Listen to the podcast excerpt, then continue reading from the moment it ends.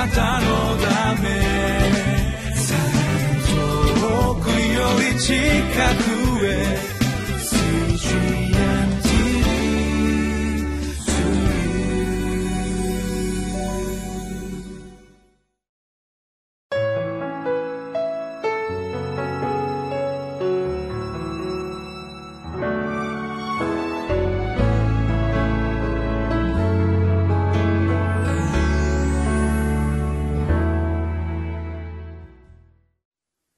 皆さんこんにちは。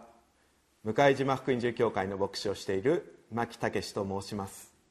今日は「神の人は愛と恵みを運ぶ器です」という題でご一緒に御言葉を学びます。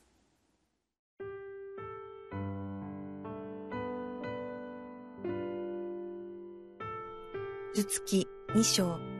8節から16節。ボアズはルツに言った。娘さん、よく聞きなさい。他の畑に落ち葉を拾いに行ったり、ここから出て行ったりしてはいけません。私のところの若い女たちのそばを離れないで、ここにいなさい。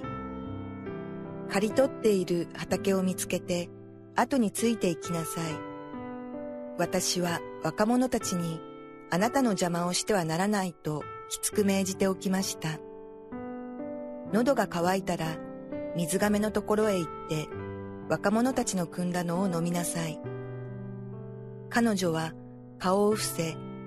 地面にひれ伏して彼に言った。私が外国人であるのを知りながらどうして親切にしてくださるのですか？ボアズは答えて言った。あなたの夫が亡くなってからあなたが姑にしたこと、それにあなたの父母や生まれた国を離れて、これまで知らなかった民のところに来たことについて、私はすっかり話を聞いています。主があなたのしたことに報いてくださるように、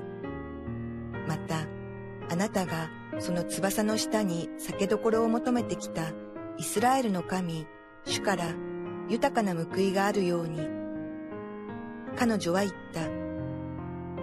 ご主人様、私はあなたのご好意に預かりとを存じます。私はあなたのはしための一人でもありませんのに、あなたは私を慰め、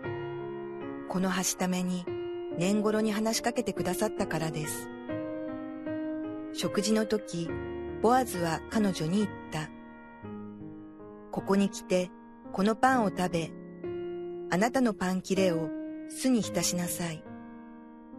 彼女が狩る者たちのそばに座ったので、彼は入り麦を彼女に取ってやった。彼女はそれを食べ、十分食べて余りを残しておいた。彼女が落ち葉を拾い集めようとして立ち上がると、ボアズは若者たちに命じて言った。あの女には束の間でも穂を拾い集めさせなさい。あの女に恥ずかしい思いをさせてはならない。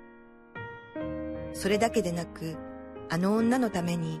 束からわざと頬を抜き落としておいて拾い集めさせなさい。あの女を叱ってはいけない。今日の箇所にはルツを支えようとするボアズの姿が描かれておりますボアズは自分の畑でこの落ち葉を拾っていくルツに対して他の畑には行かないように自分の畑にとどまるようにと言っています。おそらくこのボアズの言葉の背後にはこの当時にあったイスラエルの人々そして違法人と呼ばれていた人々との間にあった緊張関係というものがあったように思うんですね。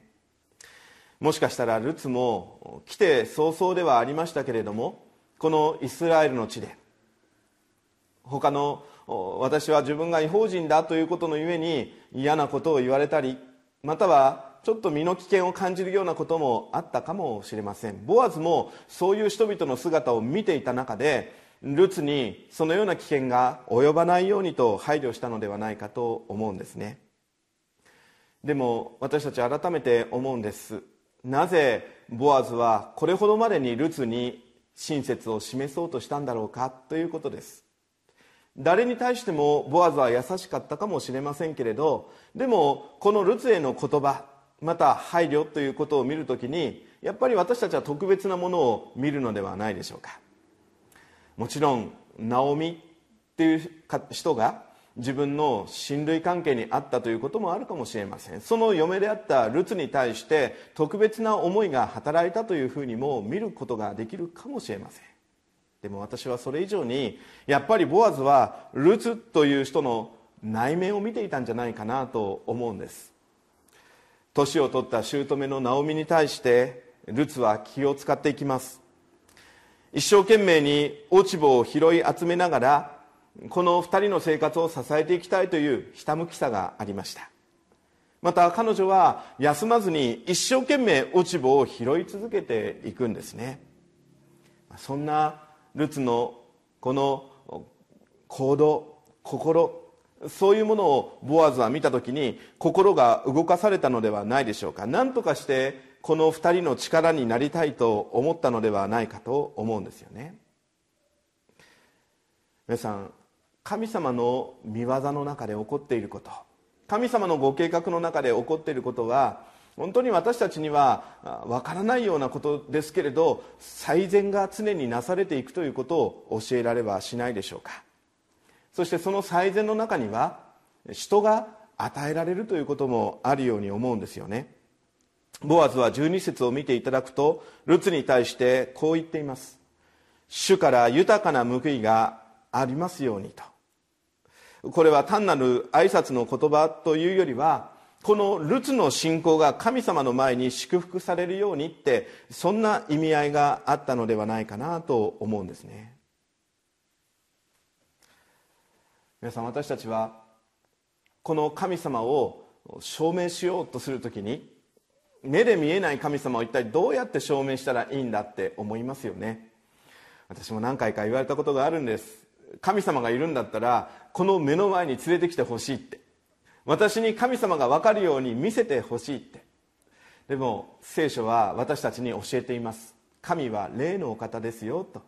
ですから私たちがその霊のお方を見せるということはそもそもできないのです。じゃあ見せれないから神様っておられないんでしょうか。神様なんて誰か人が作った作り物なんでしょうか。いいえそうではないんです。聖書の神様はこの私たち信じた者たちを通しながらその見業に預からせ御心に歩ませることを通してご自身が生きて働いているんだということを世の人々に明かしさせようとしているということを教えられるのではないでしょうか。皆さん私たちは言葉の人になる必要はないんです。自分がたくさんこの人にイエス様のことを神様のことを話したいと思って知識をたくさん蓄えてそして理論武装してさあ私が神様のことを伝えたら誰も反論できない。じゃあその人たちは神様を信じるでしょうか。いいえもっと素晴らしい証があるんです。それはあなたが本当に神様のことを信じて神様の御業に預かって神様の御心が私という人間を通してこんなにもたくさん表されているんですよと証しすることこそが実はこの目に見えない神様を証ししていくことになるのではないでしょうか。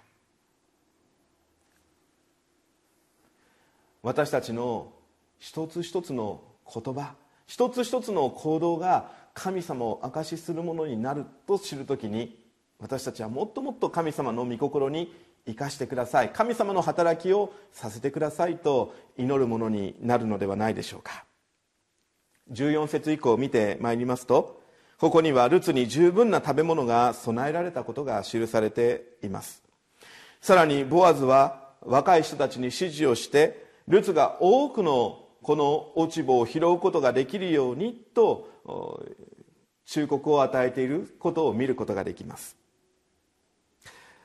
ボアズはルツに恥ずかしい思いをさせてはならないと言っているんですね。詩篇の中に私が決して恥を見ないようにしてくださいという言葉が何回か繰り返されています。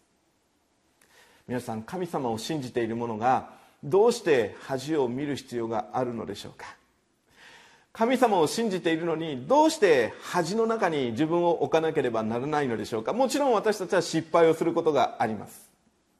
ある一時期は神様を信じているのにどうしてと思うような時があります。でも神様は神様を信じる者を決してその人生を恥で終わらせることがないということを私たちは知るべきではないでしょうか。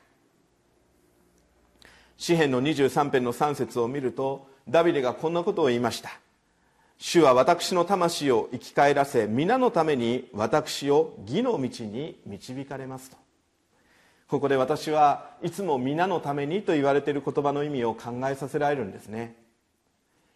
神様はご自分の名のゆえに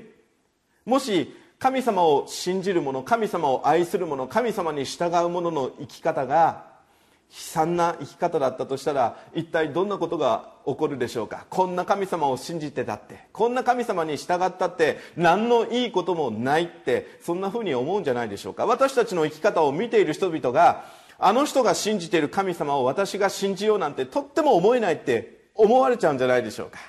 でもそんなことがない。神様は皆のために私たちの人生を祝福し私たちを御心のうちに用い生かしてくださるお方なんだと聖書は私たちに教えているんです。さああなたもそうです。皆のために神様の名のゆえにあなたは祝福されます。あなたは導かれます。そしてあなたの人生を通して神様を信じる人が起こされます。どうかそのことを覚えながら今日の一日を歩ませていただきたいと思います。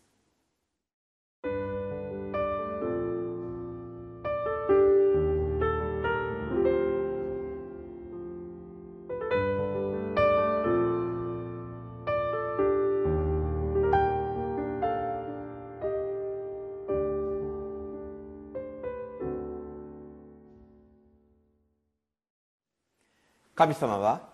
私たちを通してご自身を証ししようとしてくださっています。それは今日も同じことです。私たちはそんな言葉を聞くと気負ってしまうかもしれません。でも気負う必要は一切ありません。神様の御言葉に従えばいいんです。